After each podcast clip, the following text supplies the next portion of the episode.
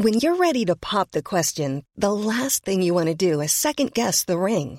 At Bluenile.com, you can design a one of a kind ring with the ease and convenience of shopping online. Choose your diamond and setting. When you find the one, you'll get it delivered right to your door. Go to Bluenile.com and use promo code LISTEN to get $50 off your purchase of $500 or more. That's code LISTEN at Bluenile.com for $50 off your purchase.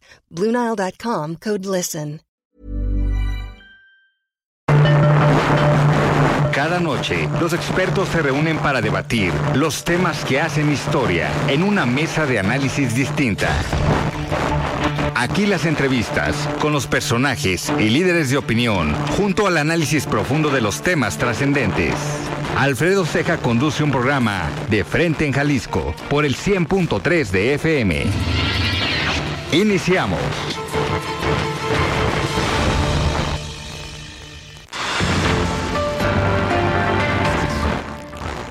Hola, ¿qué tal? Muy buenas noches. Bienvenidos a una emisión más de De Frente en Jalisco, aquí en Heraldo Radio Jalisco. Son las 7 de la noche en punto, hoy martes 25 de abril. Quiero agradecer, como todos los días, en los controles técnicos a Antonio Luna, en la producción y redacción de este espacio a Ricardo Gómez y recordarles nuestro número de WhatsApp para que se comuniquen con nosotros, el 3330 1779 66. El día de hoy vamos a tener en esta mesa de análisis de los martes, me acompaña Mario Ramos, él es ex consejero del Instituto Electoral y de Participación Ciudadana de Jalisco y el día de hoy vamos a platicar con la diputada local de Movimiento Ciudadano, Priscila Franco. Como cada martes, Vamos a escuchar el comentario de Sofía Pérez Gasque, ella es presidenta nacional del Consejo Coordinador de Mujeres Empresarias, y también escucharemos el comentario de Raúl Uranga La Madrid, presidente de la Cámara de Comercio de Guadalajara. Les recordamos que nos pueden escuchar en nuestra página de internet heraldodemexico.com.mx,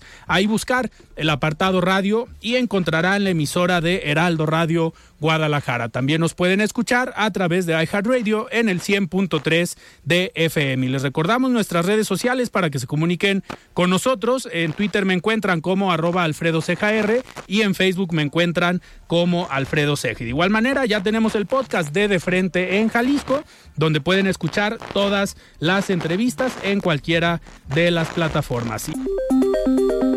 La voz de los expertos.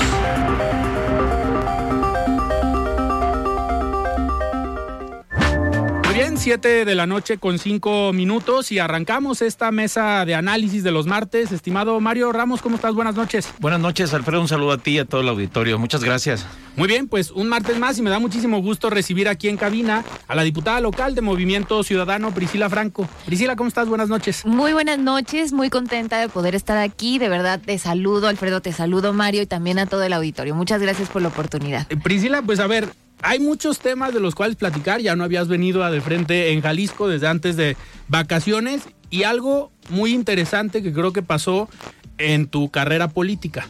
Te nombraron coordinadora de Movimiento Ciudadano en el ayuntamiento, en el municipio de Guadalajara. pero pregúntale por el trabajo legislativo. ahorita vamos, ahorita vamos. Yo quería saber eh, las leyes, las modificaciones. También ahí hay trabajo. Ahorita vamos a empezar. Antes que nada, felicitarte por este nombramiento. Y a ver, ¿cómo te sientes? ¿Cómo te recibe Movimiento Ciudadano en Guadalajara? Y es un gran reto. Sí, definitivamente. Estoy segura que es el reto más importante que he tenido en mi carrera política, eh, pero me siento muy feliz, muy contenta, eh, sobre todo por el respaldo que tuve de los actores políticos y mujeres y hombres que pertenecemos a este movimiento, pero también la respuesta que tuvimos en la gente en ese día tan importante para mí, para todo el movimiento. Y me siento emocionada porque sé que va a ser eh, un proyecto retador sin duda de cara a, las, a los comicios de 2024, pero con la certeza y la confianza de que tenemos a un gran equipo y que vamos a poner todo el corazón y todo el trabajo que esté eh, a nuestro alcance para poder darle buenos resultados a la gente que es para la que trabajamos. Te, te habíamos visto muy, digamos, muy movida en las colonias, en esta parte legislativa, obviamente, de recorrer el municipio de Guadalajara. Y al final, digo, este trabajo que has hecho en los últimos años, pues lo vas a aprovechar para el trabajo y el proyecto de Movimiento Ciudadano y de empezar a construir esta estructura que al final ese es el papel que te toca jugar ahorita. Definitivamente, digo, tú conoces esa parte también de mí. A mí me encanta la calle, la verdad es que yo la disfruto muchísimo y tengo el honor además de ser la primera diputada reelecta de la historia del Congreso de Jalisco y por mayoría, es decir, ganándome la calle, ganando la confianza de las personas y esto es algo que voy a aprovechar para ahora llevarlo a todos los rincones de la ciudad de Guadalajara. Y sobre todo para marcar la pauta para que todas y todos los que pertenecemos a este movimiento tengamos la certeza de que hay que estar cerquita de la gente, que tenemos que retomar las cosas que hemos hecho bien, pero ser mucho, muy autocríticos y también parar la, el oído bastante para poder escuchar a la gente. Yo quiero construir un movimiento muy fuerte, pero también sensible, que tenga los pies en la tierra, pero el corazón en su lugar, porque no se nos puede olvidar que aquí, para quienes trabajamos, es para la gente y necesitamos saber qué es lo que nos está faltando o qué hemos hecho bien para que podamos estar listos para lo que venga en 2024. No solamente se trata de, de pensar en las aspiraciones políticas que cada uno pueda tener, si ni siquiera estamos listos para poderle refrendar, digamos, la confianza de las personas por lo que ya estamos haciendo. Hoy somos gobierno también en la ciudad, somos gobierno en el estado y con mayor razón debemos ser mucho muy responsables de las cosas que tengamos que hacer y yo estoy asumiendo esta responsabilidad con mucho compromiso, con seriedad y con responsabilidad para llevar el movimiento a todos los rincones de la ciudad de manera muy organizada, de hacer la acción política más grande de todo el país y que la ciudad sea el municipio más naranja de todo México. Ya empezamos con las campañas. Sí, ¿verdad? No, Mario bueno, Ramos. primero yo quiero detenerme en esto que decías, Priscila, Alfredo, no es un asunto menor. Eh, la- el auditorio debe saber que hay diputados de mayoría relativa, de representación proporcional. También tienen su mérito los de representación proporcional. Llegan al Congreso a través del porcentaje de votos. De mayoría relativa, como tú bien nos dijiste, eh, hiciste campaña en un distrito, el 14, ¿verdad? El 14 de El Guadalajara. 14 y bueno, la- ser la primera diputada que consigue que la ciudadanía le refrende la diputación, este, pues no es un, mérito menor, es algo yo creo que digno de reconocimiento. Pero ahí, Priscila, ya estuviste en una legislatura, luego la otra. ¿Cuáles son los principales cambios? Digo, llegas con más experiencia. ¿Hay diferencia en la legislatura pasada a esta? Hoy que 24 de 38 legisladoras, legisladores sean mujeres, también ah, tiene algún eh, aspecto distinto, se ha visto impactada de alguna manera eh, o de alguna manera el trabajo legislativo, el hecho de que sean más mujeres y, y- y con experiencia como tú, también ya te tocó presidir la mesa directiva en el primer periodo, ¿no? La- Yo creo que sí es una diferencia abismal. Creo que también la expectativa para nosotras cuando entramos en esta legislatura, pues era enorme. Y yo creo que hemos hecho y hemos enfrentado de la mejor manera los retos que hemos tenido para Jalisco desde esta legislatura de mayoría, como bien dices, Mario, mujeres. Y bueno, yo tuve esa oportunidad en el primer semestre, digamos, en el arranque de la legislatura, de presidir el Congreso. Y yo creo que muestras hubo bastantes de que íbamos a hacer las cosas diferente y que las estamos haciendo diferentes desde la aprobación del matrimonio igualitario, pero también pensando en el juicio de precedencia penal que tuvimos hacia un magistrado, ¿no? Por, por todos, digamos, los señalamientos y las denuncias que tenía por acoso, por violación y demás. Y yo creo que estas cosas jamás la vimos en tres años de la legislatura anterior. Y la forma en la que llevamos las agendas al Congreso del Estado, claro que marcan una diferencia. Y lo digo con el mayor de los respetos y la admiración para mis compañeras que son diputadas, porque yo veo como muchas de ellas además comparten esta dualidad entre que son mamás, que son jefas de familia, que, que de verdad tienen muchas otras responsabilidades y aún así estamos haciendo todo lo que podemos y todo estamos poniendo todo lo que somos y sabemos al servicio de Jalisco. Entonces, la forma incluso en la que escuchamos a la ciudadanía también ha ido cambiando en esta legislatura y bueno, cuando tuve la oportunidad también de asumir la presidencia del Congreso, para mí también fue un aprendizaje enorme, porque te toca ponerte la camiseta del Congreso, no de un partido político, independientemente de que todos hayamos llegado vía algún Claro. algún partido político, al menos en esta legislatura. Y la verdad es que fue para mí, pues, un gran aprendizaje de cómo sí se puede poner al frente las causas de las personas. Y al menos en mi, en mi presidencia fueron estos temas que que les acabo de platicar, pero también dejamos un legado que ahorita se está construyendo y es generar presupuestos para que la Casa del Pueblo, que es el Congreso del Estado de Jalisco, tenga accesibilidad universal. Es increíble que no pudiéramos tener siquiera cambiadores eh, para adultos, eh, para personas con discapacidad o señalamiento, señalética, que le permita a una persona con discapacidad o, o adultos mayores poder ingresar al Congreso del Estado para visitar a sus diputadas y diputados. Cualquier otro, digamos, edificio público, si, me, si hablamos del Supremo, si hablamos también de, de, de Palacio de Gobierno, tienen muchas mejores condiciones que el propio Congreso del Estado, pese a muchas modificaciones que en algunos momentos en otras legislaturas estuvieron haciendo. Entonces, sí queremos dejar ese, digamos, hecho como parte de lo que trascienda de esta legislatura para que podamos también recibir a la gente de manera distinta. Tenemos que hacer consultas, por ejemplo, cada que reformamos algo en temas de discapacidad, a personas con discapacidad, a pueblos originarios y de verdad es triste las condiciones en las que los hemos llegado a recibir, que o a veces ni una rampa para que pudieran ingresar a ciertos espacios. Entonces, estas formas también de hacer política nos van a diferenciar de muchas otras legislaturas y la forma de escuchar y de trabajar.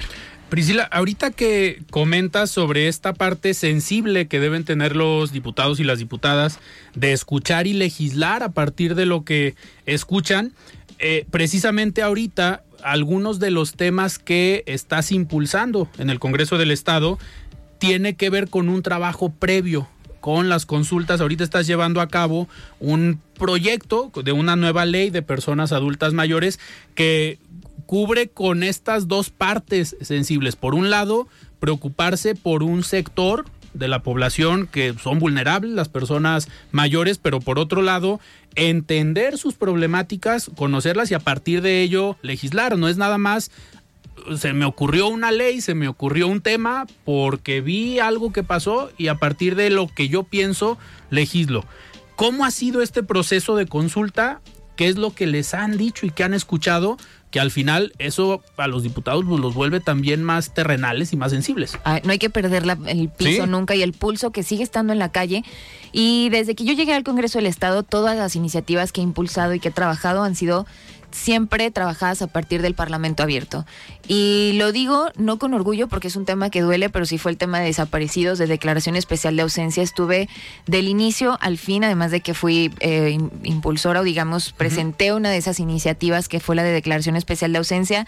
Y, y como muchas otras, necesitamos escuchar a la gente. No nos debe asustar nunca lo que las personas tienen que decir, porque además son más expertas y expertos que nosotros en muchos temas, en, en un sinfín de temas. Y nosotros nos hemos ido especializado y en este caso en el tema de adultos mayores, la verdad es que descubrimos que había un área de oportunidad gigante en el estado de Jalisco, porque hoy tenemos una política pública que se centralizó o que se concentró, digamos, a partir del gobierno federal.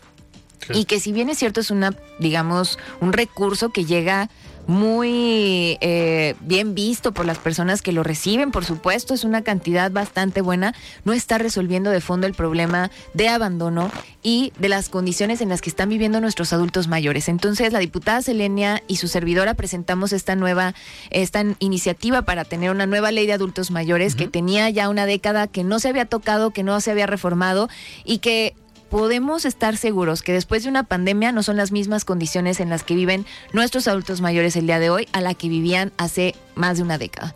Y lo que hemos descubierto, porque la hemos llevado a todos los rincones del estado de Jalisco, en un trabajo coordinado también con la Procuraduría Social, porque estamos poniendo como base o como premisa en nuestra nueva, en esta nueva iniciativa, que tengamos un eh, órgano garante de que se cumplan los derechos humanos de las personas adultas mayores, y esto va a ser a través de la Procuraduría Social. Dos otras instancias, que son la Secretaría de Salud y que es la Secretaría de Educación, porque nos hemos dado cuenta a través de estos ejercicios que la gente dice, oye, pues yo recibo la pensión, pero no tengo quien me lleve a mis citas médicas y tampoco me alcanza para mis medicamentos y para subsistir. Entonces, estamos teniendo muy claro a través de esto que las personas necesitan una atención integral más allá del, del apoyo Del apoyo, económico. claro, y que necesitan a veces aparatos funcionales, pero que en otras ocasiones lo que necesitan es la atención médica y que en otras ocasiones lo que necesitan son actividades recreativas porque están completamente abandonados y abandonadas. Es más, nos llegó, eh, hemos llegado a conocer casos en los que la gente vive con miedo en casa de, o de sus propios familiares, hijas e hijos, que los violentan, es decir, están siendo violentados por su propio núcleo familiar. Y esto de verdad es terrible y necesitábamos que alguien pudiera también eh, que nos ayudara a visibilizar, pero no solamente a nuestros adultos mayores, digamos que conocemos a través de grupos que se organizan y no, no, no, había que ir hacia la calle también y eso es algo que estamos haciendo. Y también eh, a través de todos esos lugares en los que están, digamos, abandonados, pues, que también están a cargo del Estado y que viven en condiciones también muchos de ellos de absoluto olvido, ¿no? Entonces, esto es lo que nos está permitiendo es recoger un sinfín de ideas, de necesidades que las personas adultas mayores están proporcionándonos para que los derechos de las personas adultas mayores queden plasmados, que por otro lado se garanticen a través de instancias que deberán velar por este tipo de, por todos sus derechos y por todas las obligaciones que al Estado y que a los municipios le impongamos a partir de este, de, de recoger todo lo que nos están diciendo y que por otro lado podamos entender para que a través de las memorias que podamos generar, generen políticas públicas a través de las instancias correspondientes del Estado y de los municipios, porque tenemos instancias que queremos que sean las eh, articuladoras de toda la política pública, como la de asistencia social. ¿Por qué no hacer que la Secretaría de Asistencia Social pueda articular todo, porque luego tenemos a nuestros adultos mayores yendo a, un sinfín de dependencias que terminan por no resolverles las cosas que ellas y ellos necesitan. Necesitamos que haya, por supuesto, eh, un trato preferencial y exclusivo en todo tipo de servicios, de trámites en los municipios y también en el Estado, porque cada vez más te piden una cita que tuviste que haber sacado a través de Internet y llega nuestra persona adulta mayor y no, no, supo, no tenía los, el fin, el medio para poder sacar su cita y entonces, ¿qué hacen? Ah, pues regrésese y nos trae esto, ¿no? Entonces necesitamos que por obligación y que quede en ley, que haya un trato preferencial y que garantice el acceso a los derechos y a, a, los trámites y servicios para las personas adultas mayores que ofrezcan todas las instancias, al menos en lo que nos corresponde, estatal y municipal políticas públicas que les sirvan y que puedan atenderlos de manera, insisto, integral. No quiere decir que no necesiten el recurso, se necesita. La gente no vive con pensiones ni siquiera dignas en el caso de que las tengan. Y en otros casos en específico no lograron nunca tener eso por el trabajo informal y en, mayor, en la mayoría de los casos además son mujeres. Entonces en ese proceso estamos. Se estaría pensando también en legislar para los familiares que tengan una responsabilidad, porque políticas públicas es hablar del actuar del gobierno como tal, pero parte de la responsabilidad o la gran mayoría es de los mismos familiares que, como comentas, llegan y dejan al adulto mayor en un centro, ya sea privado o público, y se olvidaron de él. También se estaría pensando en poner reglas, normas contra el familiar que fue y lo dejó. Por supuesto. Y es que hay algo que incluso nos hemos dado cuenta a través de las trabajadoras sociales, por ejemplo, del DIF, que conocen a personas que están en pésimas condiciones de salud y que esas personas adultas mayores tienen miedo de ser atendidas. Entonces, no hay nadie, no hay un familiar cercano, digamos, o alguna persona que viva con ellos, no hay quien firme una responsiva para que la persona adulta mayor pueda ir hacia un lugar a recibir esta atención médica. Y como el adulto mayor tiene miedo de salir de su, de su hogar porque no, porque está solita o está solito, entonces muchos de ellos se quedan sin recibir atención médica y pueden llegar hasta fallecer en sus domicilios. Necesitamos generarle condiciones porque la autoridad no puede actuar sin el consentimiento pues de la persona o de algún familiar. Entonces necesitamos ir generando mecanismos también desde la ley para que le podamos brindar a la autoridad herramientas y que una persona independientemente eh, de su condición o la forma en la que esté viviendo, pueda recibir la atención médica y pueda recibir las condiciones mínimas necesarias para vivir, ¿no? Entonces, son estas cosas que claro que estamos haciendo para que eh, para, para ir modificando, hacer generar reformas, no solamente en esta iniciativa que presentamos, sino en las normas que vaya a tener que también llevar repercusiones y fortalecer las sanciones para las personas que abandonan a nuestros adultos mayores, que los dejan sin atención, sin alimentos y que los dejan a la deriva llevándolos al borde de la muerte. Totalmente. Mario. Priscila, bueno, para los que nos sintonizan, estamos hablando con Priscila Franco, diputada por Distrito 14, que está en Guadalajara. Gracias, Priscila. A ver, eh, en los tiempos, eh, como tú bien señalas, hacer modificaciones, implementar políticas públicas requieren necesariamente de modificaciones legales, ya, ya están en eso. Los tiempos, eh, ¿para cuándo? Si alcanza a salir en esta legislatura, porque luego ya se empieza, empieza la efervescencia político-electoral y también si nos pudieras Empiezan las licencias. claro. ¿Y cómo, cómo está? ¿Cómo va el consenso? Tu grupo seguramente te apoya, los otros partidos. Y otro punto, aunque hoy te estás enfocada evidentemente desde el legislativo modificar la ley, seguro ya están visualizando que esto eh, implicará modificaciones institucionales, presupuestos, recursos. ¿Cómo, ¿Cómo va por ahí? Porque suena padre, pero vamos, eh, sí, ¿qué posibilidades hay de que esto se vea pronto? La verdad creo que son buenas noticias. Nosotros estamos haciendo eh, todo lo que necesitamos hacer para que en este mismo año incluso la podamos tener ya eh, aprobada en comisiones y pasando al pleno. Nosotros estaríamos pensando, incluso eh, queremos que salga para el Día del Adulto Mayor, que es en el mes de agosto. Entonces, para nosotros el mejor escenario es que podamos estar en condiciones, la verdad es que el diputado Abel que preside la Comisión de Asistencia Social, no solamente está enterado, sino acompaña el proceso de las consultas, porque para nosotros es un trabajo que debe de ser también más allá de colores y de partidos políticos, sino de sumar fuerzas, porque los temas nobles y los temas que sí le importan a la gente, deben ser de todas y todos. Entonces, yo reconozco también el trabajo y el, eh, la apertura que ha tenido el diputado presidente, el diputado Abel Hernández, para poder...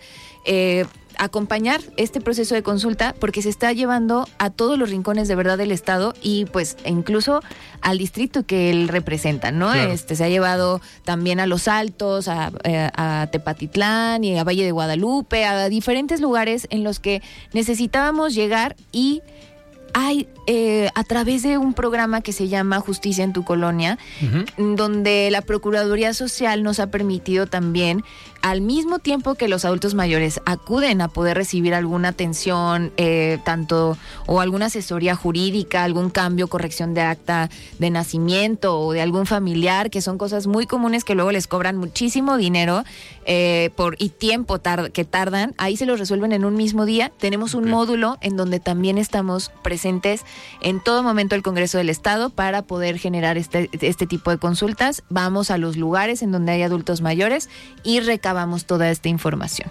Entonces, por un lado en las calles, por otro lado en, en aquellos lugares institucionalizados, digamos, donde están nuestros adultos mayores en estado de abandono en algunos casos.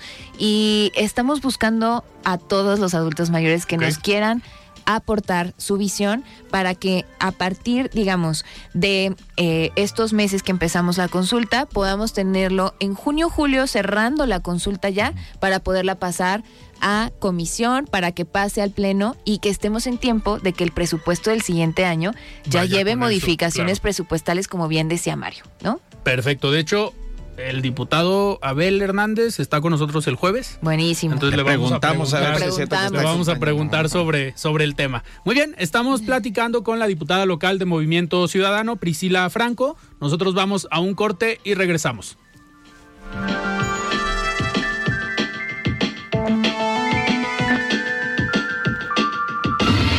Siga con Alfredo Ceja y su análisis de frente en Jalisco por el Heraldo Radio 100.3. El análisis de frente en Jalisco.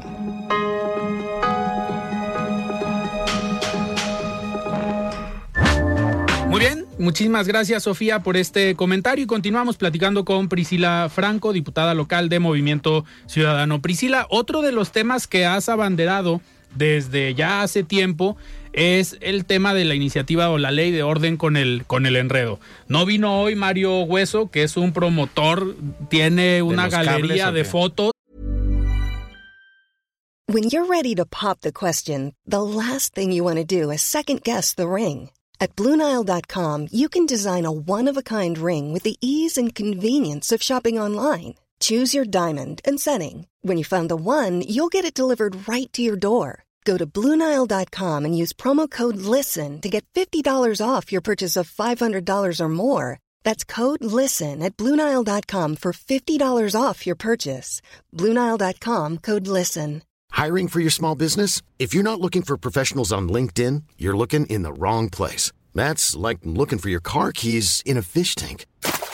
LinkedIn helps you hire professionals you can't find anywhere else, even those who aren't actively searching for a new job but might be open to the perfect role. In a given month, over 70% of LinkedIn users don't even visit other leading job sites. So start looking in the right place. With LinkedIn, you can hire professionals like a professional. Post your free job on linkedin.com slash people today.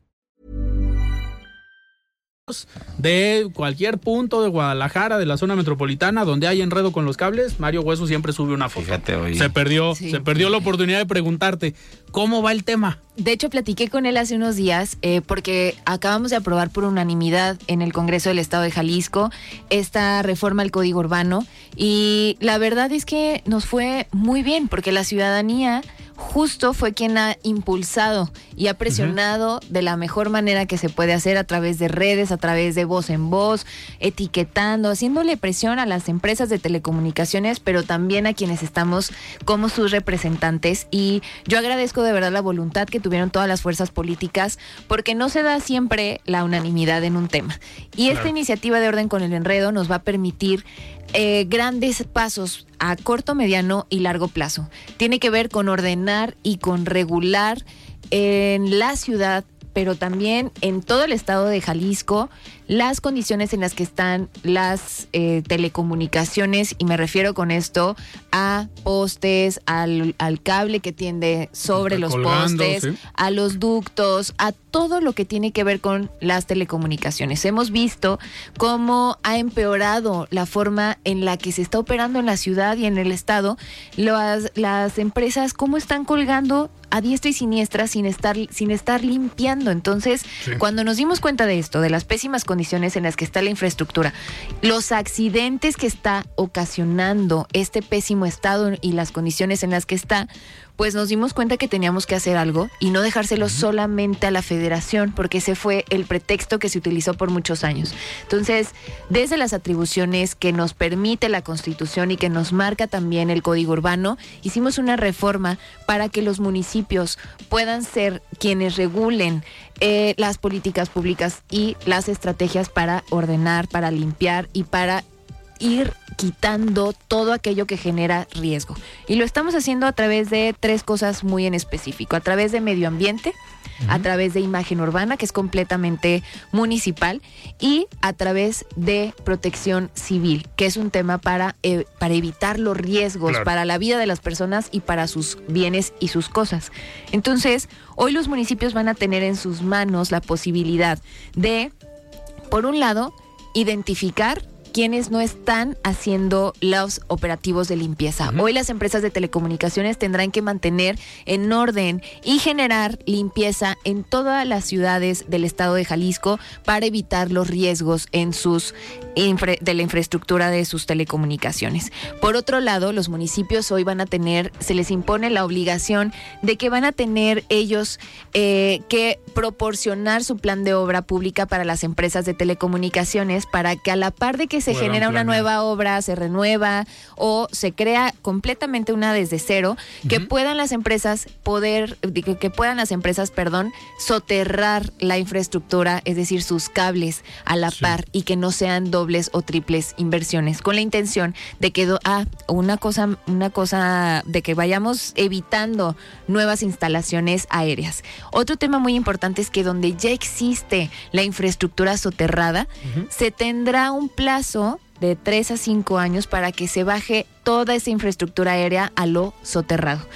¿Qué estaba pasando? Que hay mucha infraestructura que absolutamente nadie conoce porque no sabían dónde estaba. Y estamos generándole también a los municipios la obligación de que generen un atlas de infraestructura. Y este atlas de infraestructura que deberán de alimentar conforme al, obra, al plan de obra pública que año con año todos los municipios hacen, pues ahora lo que van a hacer es que las empresas van a tener acceso a él y van a poder decir, sabes que aquí ya había, aquí me puedo bajar y ya no me va a costar más y no voy a Sí. tener que estar instalando nuevo. Y pues con esto ya vamos a ir permitiendo que la ciudad, por un lado, se vaya limpiando, se vaya quitando lo que está en riesgo y que por otro lado vayamos hacia el fin último de nuestra iniciativa, que es una ciudad sin cables, que vaya por debajo, soterrado, toda la infraestructura en materia de Luego de esas iniciativas que pareciera este Imposibles. insignificantes, ¿no? Digo, Bien. alguien dirá, Sí. hay grandes problemas, tú mencionabas hace rato, desaparecidas, desaparecidas, Claro. la inseguridad, la economía, en fin, pero luego estas también tienen un impacto importante en la Es que vida es el de derecho todo- a la ciudad, Claro. pero por otro lado, Mario, bien lo dices tú ahorita, ya cuando se pone en riesgo tu vida, Sí. o la de Sí. tus bienes y sus cosas, porque lo platicábamos hace un momentito, eh, la verdad es que tenemos a personas que se han volteado en sus camionetas, que han tenido accidentes en sus motos, en sus bicis, que se han casi estrangulado o que definitivamente ya tuvimos muertes vida, de, sí, vidas claro. humanas. Entonces, esto pasó de un derecho a la, te- a la comunicación o a las telecomunicaciones, pasó a ser un riesgo a la vida de las personas, a sus bienes y sus cosas. Y nosotros no estamos peleados con el derecho a la comunicación, No, al claro contrario, no. nosotros tenemos que atender y que facilitarle a las empresas Sí. de telecomunicación para disminuir la brecha digital que existe todavía Sí, claro. Incluso en el interior del estado de Jalisco, que hoy con Red Jalisco está disminuyendo, pero que nos falta todavía llegar a algunos rincones. Y nosotros vamos a facilitarlo, pero lo que queremos es que sea con orden, orden, y claro. que tengamos esa posibilidad de tener pues una ciudad digna de disfrutarse y de transitar. Y, Sí. y si existe la voluntad de las empresas, porque a ver, las líneas nuevas a lo mejor es más sencillo. ¿Por qué? Sí. Porque ya está el ducto. Pero también le va a Pero- significar un costo, ¿no? Sí, Las- claro, pero Claro. quitar lo que ya está y mandarlo por abajo, en cinco años, ¿sí están dispuestas las empresas? Ese del 3 a 5 años Ajá. es para todo lo que ya exista. Entonces Sí. lo que ellos van a tener que hacer es bajarse Bajar. de manera coordinada con el, el municipio y con el Estado. Eso realmente sí les genera un costo, será mínimo, porque esa infraestructura ya existe. A ellos lo que les, les, digamos que lo que temían era que la nueva infraestructura para soterrar de un día para otro la, eh, la infraestructura fuera a cargo de ellos. Pero eso es imposible. La realidad es que son muchos, muchos años, décadas, en las que se hicieron las, las cosas de una manera y que hoy lo que nos toca es que de manera organizada, con estrategia y paulatina o gradual, Sí. vayamos generando limpieza, que hoy en Guadalajara más de 200 toneladas se han retirado de cable obsoleto, que ya no le está dando atención, servicio a absolutamente nadie, que incluso son los cables que vemos Enrollados. enredados, enrollados, eh, colgando, poniendo en peligro a las personas y que ellos hoy tienen la obligación de estar limpiando. Pero esto debería de ser de por vida, porque mientras exista la infraestructura aérea y mientras haya movilidad Sí. social, pues tú vas a ver por la empresa que mejor te convenga o porque ya me cambié de domicilio. Entonces, ese cable que te daba servicio a ti, pues te mudaste, nadie lo quitó. Y entonces el nuevo que llega y contrata, pues ahí va otro cable. Y las empresas no se estaban haciendo cargo de retirar lo que en ese momento ya no le estuviera dando servicio a nadie. Por eso vemos hoy postes sobrecargados. Tenemos problemas de, de- de luz en muchas colonias de Guadalajara que se les va la luz o que tienen servicio intermitente y que imagínate en pandemia con respiradores, con oxígeno, con todo lo que necesitaba luz, pues suspendido, o sea, sin servicio. Entonces, realmente pone o, o comida entera de refrigeradores que se echaba a perder y que es costosísimo para las personas porque los postes sobrecargados también van haciendo y van generando intermitencia o suspensión del servicio que tampoco es justo, ¿no? Sí. Perfecto. Mario. Priscila, Franco, a ver, no me va a dejar preguntarte Alfredo Ceja. no, adelante, a Bueno, ti te no, gustan no, los no. temas políticos, Ay, Mario. no. Tú eres No, no, aquí no, es que el estoy- grillito de las entrevistas. ¿cuál? No, a ver, Priscila, eh, hoy eres coordinadora operativa de Movimiento Ciudadano en Guadalajara. Eh, algunos te veíamos, digo, en el análisis, en la especulación o en las encuestas, eh, también como una posible aspirante o candidata a la presidencia municipal de Guadalajara. Es decir, decíamos al inicio del programa, ha sido reelecta, ¿no? Es diputada por mayoría relativa. Nadie puede decir que de manera consecutiva en Guadalajara y en el Congreso se haya reelecto de esta manera. Eso te convertía en una candidata natural a la presidencia. Hoy, al ser coordinadora operativa, esto te saca de la jugada o también si nos pudieras compartir aquí, no le vamos a decir a nadie, pues este, ¿qué sigue? Digo, está bien, vas a trabajar por el partido, pero Claro. al final este en el 2024 te veremos en alguna boleta o La verdad es que no conozco otra forma de hacer política más que contendiendo, ¿no? Sí. Yo que pues es mi Ok. tercera elección, la primera en 2015 fui fui suplente, pero también por mayoría, digo, no entré al Congreso porque fui directora del Instituto de la Juventud y luego me fui a hacer mi propia campaña ya como titular y esta es mi mi segunda ya como propietaria. Entonces, no conozco otra forma más que trabajando y por supuesto en boleta, pero también mi nuevo cargo no es renunciar a absolutamente ninguna aspiración. Bien. Lo que yo sí tengo muy claro el día de hoy es que lo primero que tengo que hacer es terminar bien mi ejercicio como legisladora en el Congreso del Estado y hacer todo lo que me toque hacer para que Movimiento Ciudadano siga siendo la mejor opción para los comicios de 2024. Y en eso voy a concentrar todas mis fuerzas, porque si no nos podemos equivocar. Entonces, yo me voy a concentrar en generar un piso parejo, en hacer que tengamos la mejor organización política de todo el Estado y, por qué no decirlo también, de todo México, en la que estoy segura tenemos las y los mejores perfiles de candidatos y candidatas, pero que lo que menos nos puede digamos, nublar la vista en este momento es en- son esas aspiraciones personales, sino generar un proyecto fuerte y, como lo decía, sensible, que vuelva a las calles, que escuche y que tenga toda la certeza y las condiciones para volver a ganar la ciudad en 2024 y las áreas de oportunidad que en este momento tenemos, porque hoy en Guadalajara tenemos las cuatro diputaciones locales, por supuesto, si son de Movimiento Ciudadano, las cuatro somos mujeres además, pero en el federal perdimos dos, el 9 y el 11. Entonces, tenemos que concentrar todo para que el oriente de la ciudad, para que el 9 y el 11 lo refrendemos, que vayamos por las personas que dejaron de creer en nosotros y por aquellas que todavía no nos conocen, que todavía no han conocido nuestro trabajo y que sepan y tengan la certeza de que no les vamos a fallar, porque al menos en lo que a mí me toca va a ser caminar y caminar y caminar las calles sin pisar a nadie, trabajando para ver de qué manera le servimos a la ciudadanía. Ahorita que Mario tocaba estos temas, los martes ya se ha vuelto los martes de destape. Ah. Ya todos los que han venido, Bueno, candidatos, posibles no, no, no. candidatos a gobernador, a presidentes municipales, de todos los partidos ya se han destapado aquí. ¿Ya te ha tocado estar en la parte ejecutiva, en el Instituto Sí. de la Juventud? ¿Te ha tocado estar en estas dos legislaturas? ¿Qué te gusta más, lo ejecutivo o lo legislativo rumbo al 24? Híjole, la verdad es que yo cre- hubiera creído que, que el Congreso no me iba a gustar porque además tenemos una reputación que es difícil cambiar, ¿no? Sí. Pero la verdad es que he puesto todo el corazón y todo el alma para que mi trabajo hable por mí y me siento muy orgullosa de haber podido estar en este espacio por segunda ocasión y voy a trabajar por seguir refrendando la confianza de la gente, independientemente de que incluso la redistritación cambie el escenario por completo Sí. para Guadalajara. Es más, el distrito 14 de número como tal Ya. ya, Ya no, no existe en Ujú. Guadalajara a Van partir a de la ¿no? En redistritación, tres, cuatro, y medio. tres y medio y hoy esa partecita, eh, digamos el 8 y el 14 se fusionan, eh, la otra parte que no se fusiona del 8 queda en el 13, hoy que digamos comparte con Tlaquepaque, pero lo que sí te puedo decir es que las dos cosas me han encantado y voy a servir a mi ciudad Definitivamente. Desde cualquiera de esas dos trincheras, porque el Ejecutivo también te da la posibilidad de atender y de resolverle a la gente en el día a día, que eso es increíble. La verdad es que el servicio, o sea, la parte ejecutiva a mí me enamoró. La verdad, yo sí pienso volver algún día al Ejecutivo porque te da la posibilidad y las herramientas de en el día a día poder no solo escuchar a la gente, sino atender, Resolverle, resolver claro. por ti misma a las necesidades de las personas. Creo que nos quedamos con esto último, ¿no? Sí, a ver, a ver. La tenemos que invitar de nuevo, ¿verdad? Muy bien, pues vamos, vamos a despedir ya a Priscila Franco, que tienes que eh, salir corriendo, pero muchísimas gracias Priscila por venir hoy a De Frente Gracias. Jalisco. Priscila, gracias, un gusto. Gracias Y a ustedes, Mario, Alfredo, muchas, éxito. muchas gracias. Y puestísima para que podamos seguirnos viendo Claro y sí. compartirles, porque ya estamos a punto de arrancar las primeras, digamos, actividades también en Movimiento Ciudadano y próximas iniciativas desde el Congreso que estaré fascinada de venir a compartir con ustedes y con su auditorio.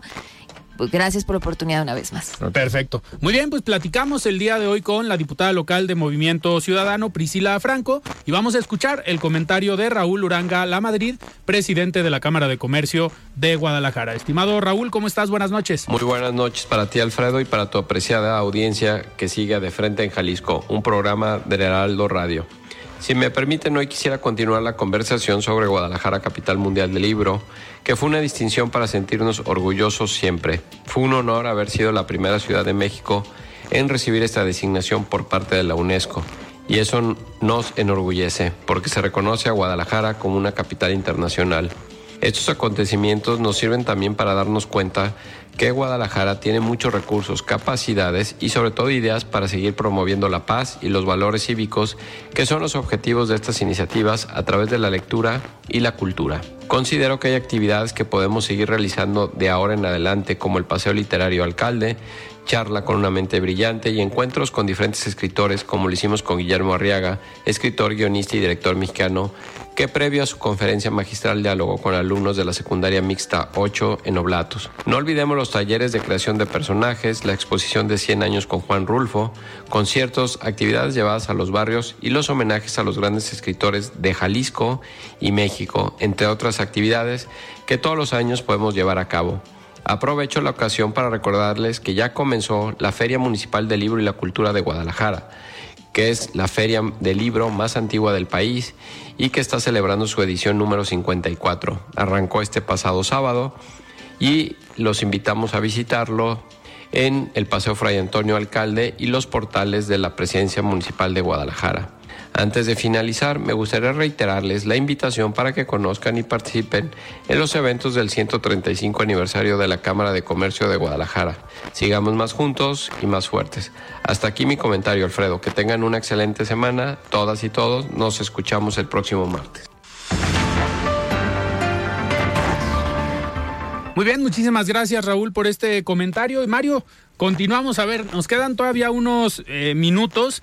Sin duda el tema de esta semana, pues es el tercer contagio de COVID del presidente de la República. Sí, cómo ha generado, ha desatado Polémica, especulaciones, especulaciones. polémica.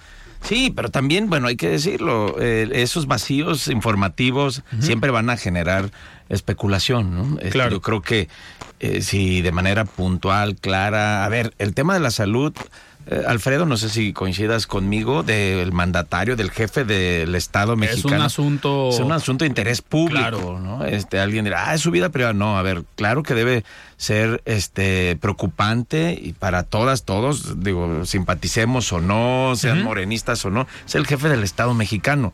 Entonces, eh, se, se debe conocer puntualmente qué ocurre. Pues hoy han dicho que es COVID, ¿no? Luego ya lo andaban que... Que inf- preinfarto. infarto y todo. Tú tienes ahí una hipótesis. A ver, a ver, a mí me Eres llama la pensado, atención las otras dos veces Sí. que el presidente dio positivo COVID. Él salió en un mensaje, en un video, eh, desde su despacho en Palacio Nacional, diciendo que estaba bien, que no había ningún problema. Hoy Sí. no hay un video, fue nada más un tweet y lo que dijo Entonces piensas ayer, que sí está mal, más enfermito. No, a ver, ojo, a lo mejor no está enfermo. ¿Cómo? Y, yo- y lo ligo con el segundo tema. Si el presidente está enfermo y no puede atender los asuntos de interés del país Ah, bueno. y quien Ah. está al frente es el secretario de gobernación, ¿le daría el tiempo al secretario de gobernación para venir a una reunión a Casa Jalisco eh, como mediador o como interlocutor entre el gobernador y el rector de la Universidad de Guadalajara? Bueno, es que a lo mejor no está grave la situación, a lo mejor es un contagio de COVID este, asintomático, sin problema. nada más no hay está video? cuidando, se está- Ah, bueno, habría que... Eh, ese es el tema, que Bueno, el hecho de que no haya video, veces- tú piensas que es una razón. ¿Pero por qué crees que no... o, o por qué dirían que está enfermo? A ¿Cuál ver, sería la razón? O Ya no se el está hablando de los viajes del secretario de la Defensa Nacional y su familia. No se está hablando tanto de él, la muerte de los 40 migrantes en Ciudad Juárez. No se está hablando tanto del tema del INAI, ¿Estás que era un tema una- polémico. ¿Una cortina de humo? Pudiera ser, no sé qué opines. Bueno, eh, como decía hace un momento, los vacíos informativos generan todo este tipo de especulaciones. ¿no? Yo creo que es válido este, pensar, imaginar. Eh, a ver, sí es cierto que el presidente eh, tiene una maestría, doctorado y postdoctorado en comunicación Sí, claro. política, ¿no? Y para desviar crisis y, que no le afecten. Es un maestro para eso, Sí. ¿no? No, digo, tampoco tengo elementos para refutar lo que tú señalas. Se me haría, este, híjole, muy delicado que se utilizara ese recurso, ¿no? Este, jugar con el tema de la salud para desviar la atención. No sé, yo no, no creo, espero que no. Eh, Creo que el presidente siempre ha enfrentado este, las adversidades, incluso comunicando y desviando, ¿no? Sí. Ah, y luego ha habido temas polémicos y saca lo del avión y ya lo rifa y luego lo vende y siempre no lo vende, lo rifa, Sí. ¿no?